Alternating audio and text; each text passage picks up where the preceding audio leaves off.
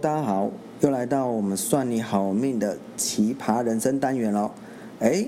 这个应该有些听众朋友会发现很奇怪的事情，哎，不是本来这个单元应该叫性格决定命运嘛？为什么变成了奇葩人生？啊，原因是因为前面录了几集之后呢，我们制作人 Amber 发现我的过去哈经验。蛮奇葩的哦，但是我个人觉得是还好啦，哈，就呃比较特别了一点，哦，不管是性格决定命运，或者是奇葩人生，那我都希望呢，能够透过自己的一些人生经验，或者是所见所闻，看到一些真的比较奇葩的事情，来跟大家来分享一下，呃，是不是在每一次我们遇到特别的状况，或者是有难题的时候呢，我们都可以透过自己哈正面的力量，正向思考。然后来帮助我们突破困境。好，那这个礼拜我们要来聊什么？这礼拜来聊自闭啊，不是，是自卑哈。那几个问题，先问一下你自己：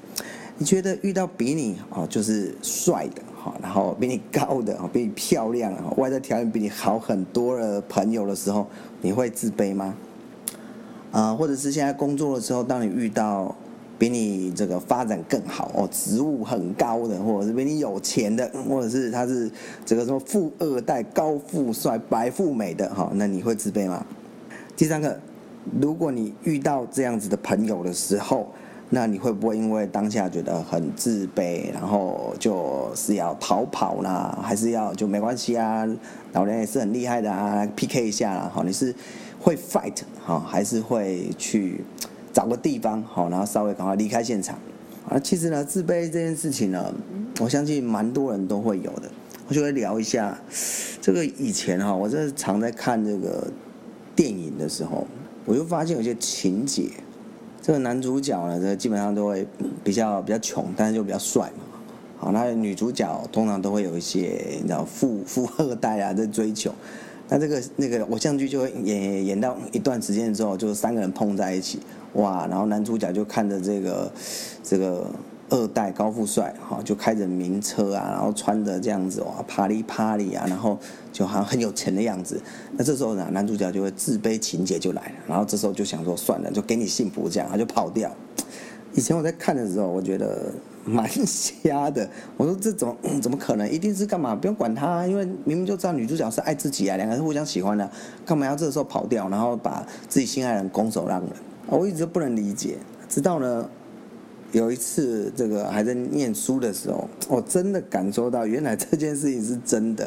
啊。那时候啊，我在这个追一个女生啊，然后那时候都会这个骑着车去。也不能说接送了，那就是下班的时候去聊聊天、吃吃东西这样子啊，啊，当然也可以会有时候会载载载他回去这样顺路嘛。那就有一次呢，这个约的时候就发现，哎，已经看到他了，然后一台烤漆就是让我看钢琴烤漆哦，蓝色的哦，B N W 哦，看起来应该是五系列，哇，就是飞快的，就是停在我们之间这样。然后我觉得哇，这个现在是怎么样？啊，结果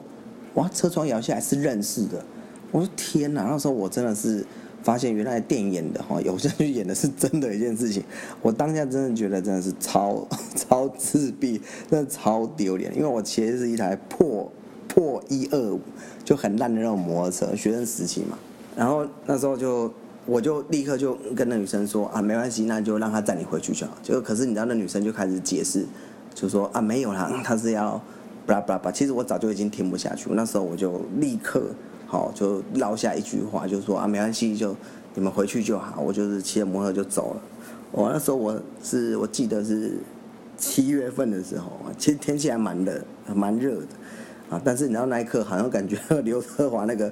冰雨哈，然后就那种很寒冷的感觉。我就觉得那时候真的是可能是打。丢脸，那也可能真的是很自闭，就觉得我一个穷学生，然后，然后颜值也不是很好，也没什么钱，啊，骑一台那个很破的摩托车，这怎么跟这个漂亮女生是是一对呢？那事后呢，我到回家的时候，我还是不敢传讯息给她，然后其实她也有讲哦，那个是她妹妹的男朋友，但其实我早就已经听不下去啊。那后来呢，当然了，这个就这个联系就会比较淡了一点，因为自己就有一个小剧场一直在那边说啊，我配不上他，不行啊，不够资格啦，然后这个要一定要有有有钱呐，然后书要念得好，然后什么什么之类的。那时候我才真的发现，原来自自卑这件事情是。蛮蛮容易会有的，只是程度之分而已。那事实上呢，呃，我后来因为这件事情，我以后之后我就告诉我自己，就如果以后有机会呃，有一点能力，或者是觉得有小有成就的时候，我会在一些人面前，我尽可能就啊谦虚一点，因为我发现那个感觉真的是这不太好受哈，就是当下你就是讲话赶快跑跑开，你就觉得受不了这样子的打击。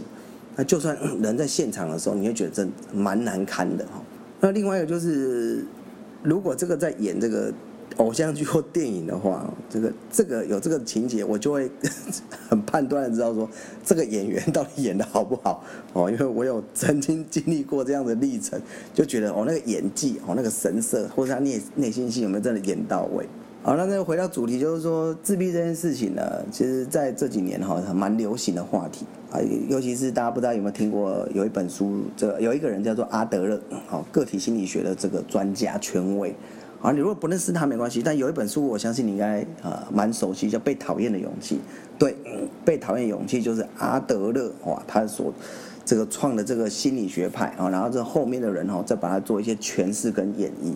而且阿德勒呢，他。之所以会这么的成功，哈，尤其在心理学界，他跟弗洛伊德、荣格是号称心理学的三巨头。其实最重要原因是因为他小时候就，呃，是一个很很有自闭感很强烈的人，然后他就回想到他小时候的时候呢，就是身形很瘦弱，然后又体力又很差，而且这个长得也蛮有点奇形怪状。O 型腿，然后再加上鸡胸，哦，就那个狗狗给哦，鸡胸，那有时候就很像那种啊，这个外表看起来就很像那种那种魔界的的骷髅一样，就那种，我就觉得就是外表也不能跑，然后也不能运动。但是他的他的这个哥哥都很很健康，所以他当时就觉得非常的自闭。可是他其实当时并没有自闭这个这个词汇，然后自闭是后来他慢慢在个体心理学研究之后才才慢慢去形成有这样子一个一个智慧跟词汇。他就因为这个事情，他后来就念书，其实一开始也念得不是很好。他后来觉得有这样子的这个这个自自闭的情节之后，他就更努力的念书，好，那终于皇天不负苦心人哈，在一八九五年的时候呢，得到这个维也纳大学的这个医学博士，好，然后后来就苦心一辈子在心理学钻研，好，才会变成个体心理学的权权威。我相信不是只有他，而且其实蛮多明星都会有这个问题，像 Lady Gaga。好，大家知道女神卡卡，好，他那个颁奖的时候穿的都是很夸张啊，奇装异服啊，甚至有一次我看到他穿那个鲜肉装，哇，就是把真的牛肉把它风干之后，把它变成一件衣服，然后把它穿在身上，哦，整件衣服大概有大概二十几公斤左右哦，就是他每个地方他都搞怪，可是大家都觉得说，哦，Lady Gaga 一定是一个很有自信的，可是他说其实不是，因为他念书的时候他就被霸凌，所以以前就非常的。非常的自卑，那自卑呢，导致他有一点，就是转换变成就是他必须要去让自己更有信心，就自卑变成一种自负，所以他后来他自己都觉得，我穿的这些奇形怪状衣服，其实是他最坚强的保护色，他是要让自己不会让人家感觉到很焦虑跟很焦躁，甚至台湾这个天后蔡依林，她也曾经就是自曝，就说她其实在过去的时候是非常自卑的。然后很容易成为边缘人，这样，好，那他也是呢，也因为怎样看了这一本《被讨厌的勇气》的这本书，才慢慢哎找回，就说哦，原来这个是啊，不是一种负面的情绪，这是一种自卑的情节。那我们发现了，其实蛮多人哦，都有在这种呃有自卑的情况之下，反而变成一种推动力。啊，我以前念书真的也是蛮差的，很多人都知道我重考又再重考。